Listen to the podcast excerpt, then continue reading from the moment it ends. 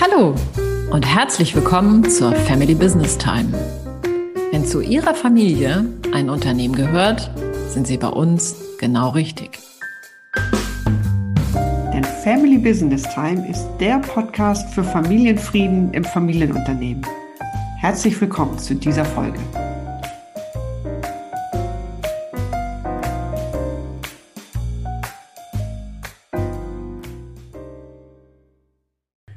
In unserer heutigen Folge, man kann nicht nicht kommunizieren, da spreche ich mit Susanne Dahnke darüber, wie hilfreich es sein kann, doch mal mit der eigenen Familie ein Kommunikationstraining zu machen und welche Energie das freisetzen kann und wie viel klarer und direkter der Kontakt zwischen den Angehörigen anschließend doch wirklich auch sein kann. Mein Name ist Carola Jungwirth. Mein Name ist Susanne Dahnke. Wir begleiten Sie dabei, Ihre Familie und Ihr Unternehmen sicher in die Zukunft zu führen und dabei den Familienfrieden zu bewahren. Der Schwerpunkt deiner Arbeit, liebe Susanne, mit den Unternehmerfamilien, der liegt ja sehr in der zwischenmenschlichen Dynamik. Und wie wir schon im Podcast gehört haben, sind die Herausforderungen miteinander für Unternehmerfamilie insgesamt ja doch sehr ähnlich. Es geht ja doch immer darum, sich mit viel Klarheit und Bewusstheit über die verschiedenen Systeme und auch über die eigenen Gefühle und Empfindungen zu begegnen. Und auch aus eigener Erfahrung weiß ich, dass das ja nicht immer leicht ist. Ja, stimmt. Diese Erfahrung teilen wir beide ja als Angehörige von Unternehmerfamilien. Und ich fand das damals echt immer total herausfordernd und sehr anstrengend. Und wir haben erst über die Jahre gelernt, als Familie mehr Klarheit in unseren Austausch zu bringen. Hm. Na, vielleicht empfiehlst du deinen Unternehmerfamilien ja auch gerade deshalb, ein Kommunikationstraining zu absolvieren. Mhm. Und da frage ich doch mal ganz ketzerisch am Anfang, denn das bekomme ich in meinen Beratungen auch gerne mal zu hören. Also wieso sollen wir denn eigentlich lernen, miteinander zu kommunizieren? Wir reden doch eh die ganze Woche miteinander. Mhm. Ja, das kenne ich auch. Und ich erinnere mich an Vater und Sohn, die zu mir ins Coaching kamen und ganz viele Themen miteinander zu besprechen hatten, ganz viele Dinge zu regeln hatten und mir auch davon erzählten, dass sie schon ganz oft miteinander gesessen haben und einfach keinen Punkt fanden. Und am Anfang habe ich das gar nicht so verstanden und im zweiten Coaching habe ich ziemlich intensiv miterleben dürfen, in welche Kommunikationsmuster diese beiden dann geraten, mhm. nämlich mit Vorwürfen und gegenseitigen Anschuldigungen, sodass sogar einer rausrannte und die Tür zuschmiss. Und das kann in meinem Coaching anders laufen. Das läuft immer anders wenn die Familie sich darauf einlässt. Was ist denn dann das zentrale Element von Kommunikation für dich? Also, ich finde es total wichtig, als Unternehmerfamilie Dialogkompetenz zu erwerben, sich selber besser zu verstehen und damit auch den anderen und darauf sich zu konzentrieren und sich darauf einzulassen, alte Kommunikationsmuster erstmal zu erkennen zu unterbrechen und die dann neu aufzusetzen. Da muss ich gleich mal dazwischen fragen, was genau meinst du mit Dialogkompetenz? Ja, das ist ja sowas wie die aktive Auseinandersetzung mit dem Gegenüber.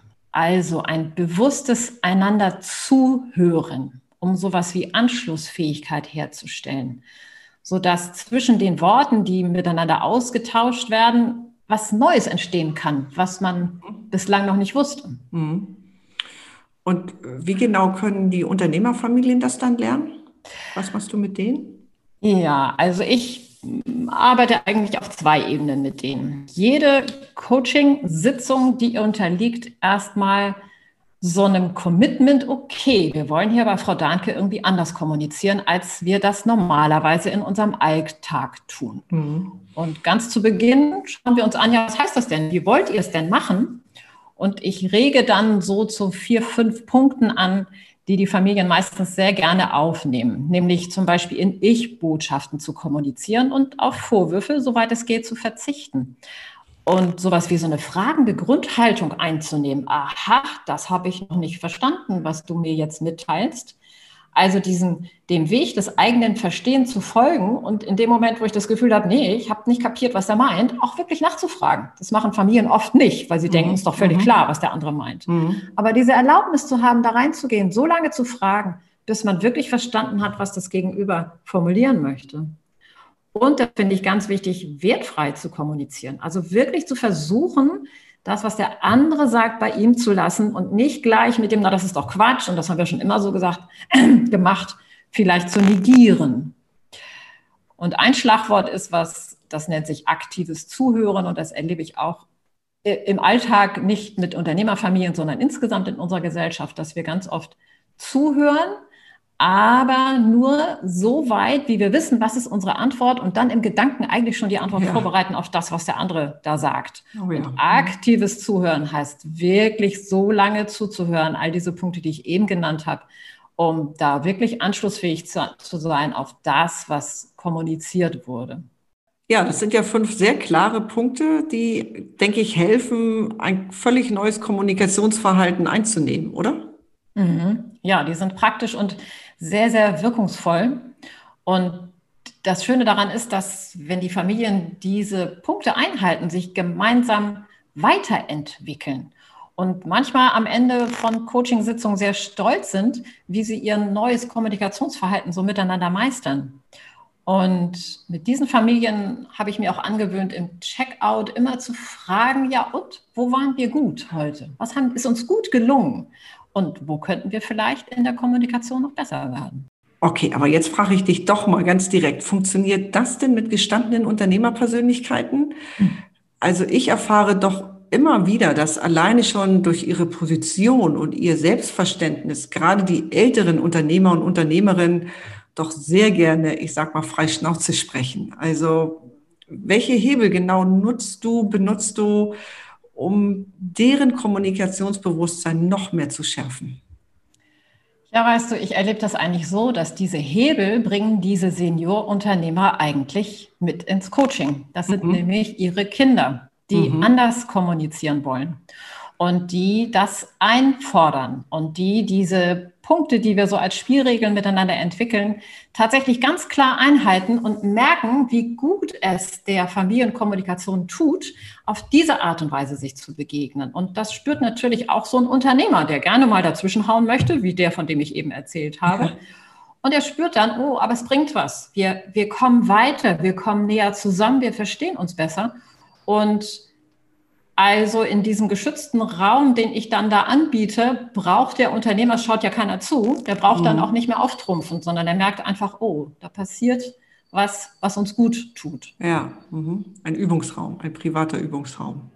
Kann man so bezeichnen, ja. ja.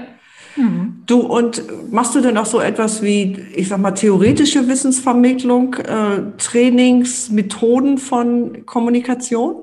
Mhm. Ja, das gibt es auch und das gibt es ähm, insbesondere auf Wunsch der Unternehmerfamilie, die feststellt, dass sie zu wenig weiß über Kommunikation und das ähm, bei mir ein Stück weit erlernen möchte. Und es gibt auch Familien, denen ich das vorschlage, weil ich denke, dass es hilfreich sein könnte. Mhm. Ja, was passiert da?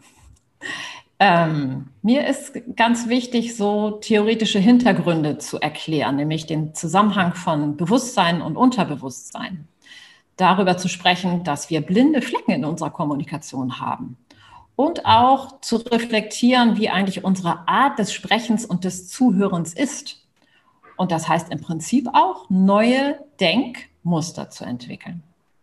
Und das Schöne bei dieser Theorievermittlung ist, dass da so Aha-Momente passieren bei den Familien. Wenn sie nämlich verstehen, dass zum Beispiel 80 Prozent der Kommunikation zwischen Menschen über die Beziehungsebene abläuft. Und wie wichtig es daher ist, sich über die Beziehung zum anderen irgendwie klar mhm. zu sein. Mhm. Oder wenn Sie zum Beispiel verstehen, dass Sie Ihre eigenen blinden Flecken in der Kommunikation nicht sehen können, weil die ja total unbewusst sind, aber die anderen sehr wohl. Und wenn Sie dann kapieren, dass Sie das Gegenüber für sich ja als Spiegel nutzen könnten. Ich glaube, da sprichst du von den berühmten Beziehungs- und Appellohren, oder? Mhm, auch, und ja.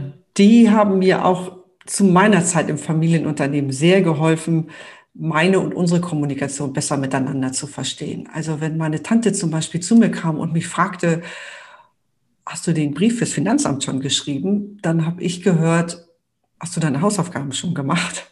Aha, ja. Das ist interessant. Mhm. Das würde ich gerne mal nehmen als Beispiel, denn wenn ich euch beide vielleicht im Coaching gehabt hätte, dann hätte ich ja da jetzt geforscht, welches Bedürfnis bei dir wohl dahinter stand, dass du dich so wie so eine Schülerin vielleicht gefühlt hast. Ich vermute mal, du wolltest als ja, kompetente Person angesehen werden, aber mhm. irgendwas anderes hat deine Tante vielleicht noch ausgestrahlt. Was das ist, hätten wir auch ergründet. Vielleicht hätten wir einfach nur rausbekommen, dass sie die Informationen haben wollte.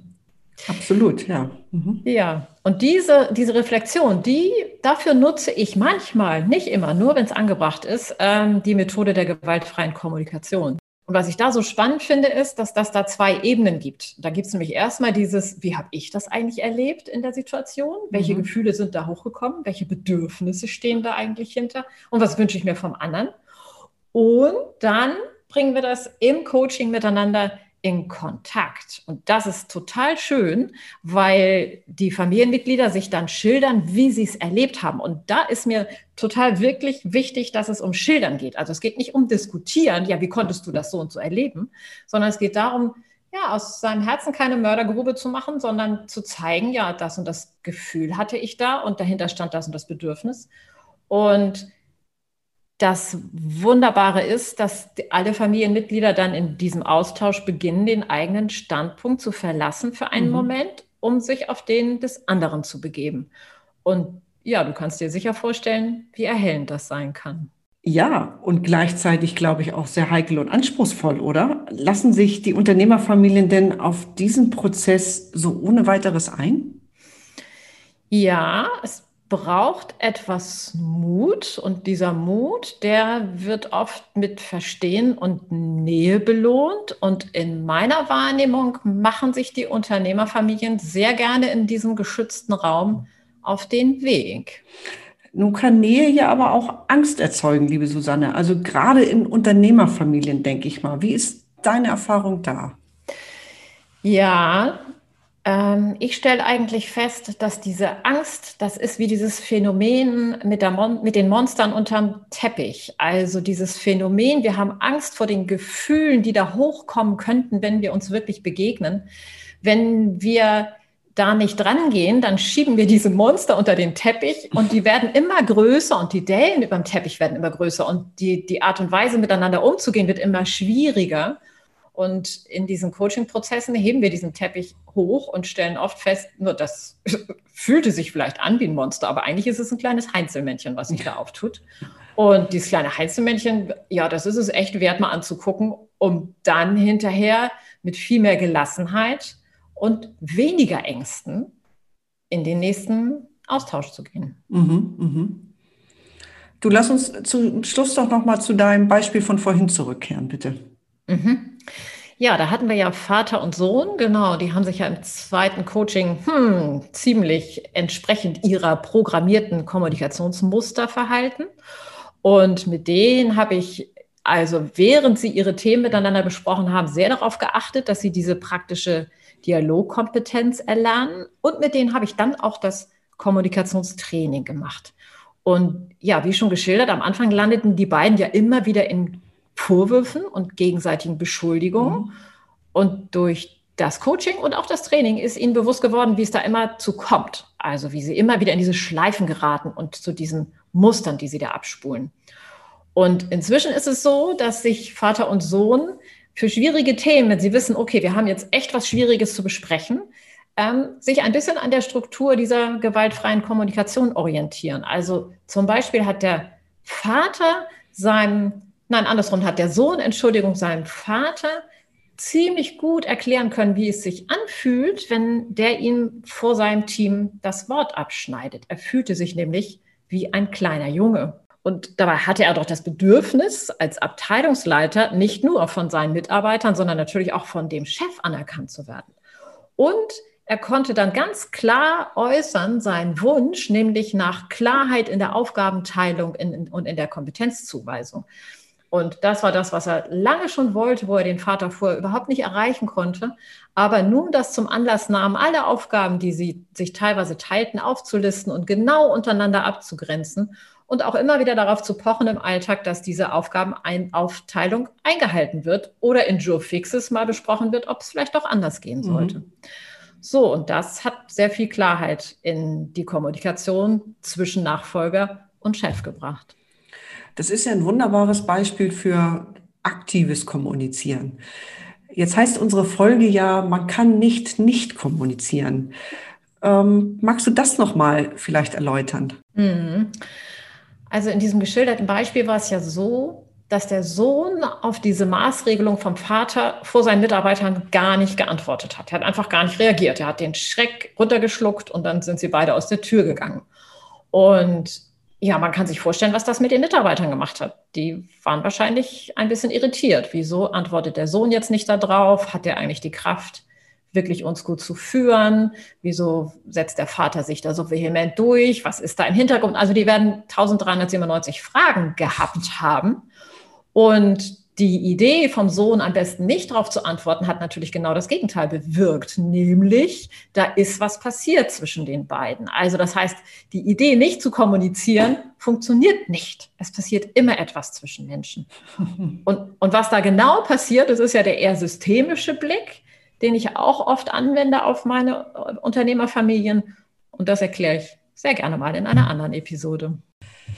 Ja, gerne, liebe Susanne. Für heute erst einmal vielen Dank. Danke, dass du uns Einblicke in dein Kommunikationscoaching gegeben hast. Ähm, und ich nehme für heute mit, dass die Fähigkeit der Dialogkompetenz wirklich der Schlüssel für ein konstruktives Miteinander ist und wie wichtig sowohl die Art des Zuhörens als auch die Art des Sprechens ist. Und beides sind beste Voraussetzungen, um auch schwierige Themen innerhalb der Familie rund um das eigene Unternehmen anzugehen. Kommen wir zu unserem heutigen Inspirationsimpuls.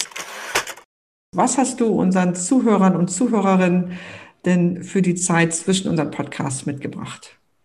Ja, ich habe ein Buch mitgebracht, und zwar das Buch Gewaltfreie Kommunikation von Marshall B. Rosenberg. Und das würde ich gerne allen Angehörigen von Unternehmerfamilien ans Herz legen, insbesondere für die eigene Innenschau, den Link dazu, den stellen wir wieder für Sie in die Show Notes.